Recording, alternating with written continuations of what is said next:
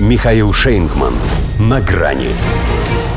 Принц и нищие. Британский флагман вновь сломался перед учениями США. Здравствуйте.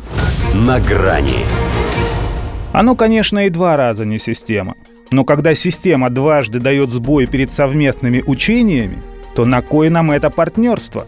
Вправе решить в США, что со стороны братьев-англосаксов это если не саботаж, то разгильдяйство, что по законам обостренной геополитики тоже сродни измене. А может сама судьба против маневров? Должна и в головах британских стратегов мелькнуть мысль о том, что не просто так – их гордость и флагман, еще не нюхавший пороху принц Уэльский, ломается всякий раз, стоит ему отправиться на показательные выступления с американцами. В 2020-м он на полгода вышел из строя из-за того, что затопило машинное отделение. Он тогда, собственно, и должен был стать настоящим авианосцем, впервые приняв на борт боевые самолеты. Но так и не почувствовал, что значит, когда на тебя садятся F-35. Зато благодаря ремонту взлетела его стоимость с и без того баснословных для британской оборонки 3 миллиардов фунтов стерлингов еще на 3,5 миллиона. Насколько потянет нынешняя авария, пока не подсчитали. Но то, что представитель командования называет некой механической проблемой, СМИ со ссылкой на свои источники признают серьезной технической неисправностью. По неподтвержденным пока данным мог забарахлить правый грибной вал – в любом случае, похоже, этой посудине просто противопоказана вода. Хотя чему удивляться, если с этими двумя авианосцами у них та же история, что в Букингемском дворце. На ходу лишь возрастная королева Елизавета. А принц, пусть и моложе значительно, но все еще никакой.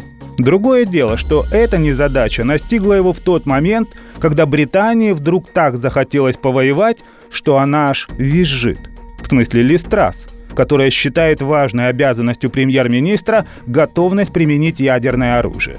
А оно, между прочим, у них тоже исключительно мокрого базирования. На квартеты ХПЛ, правда, никто пока публично не жаловался, но пойди проверь.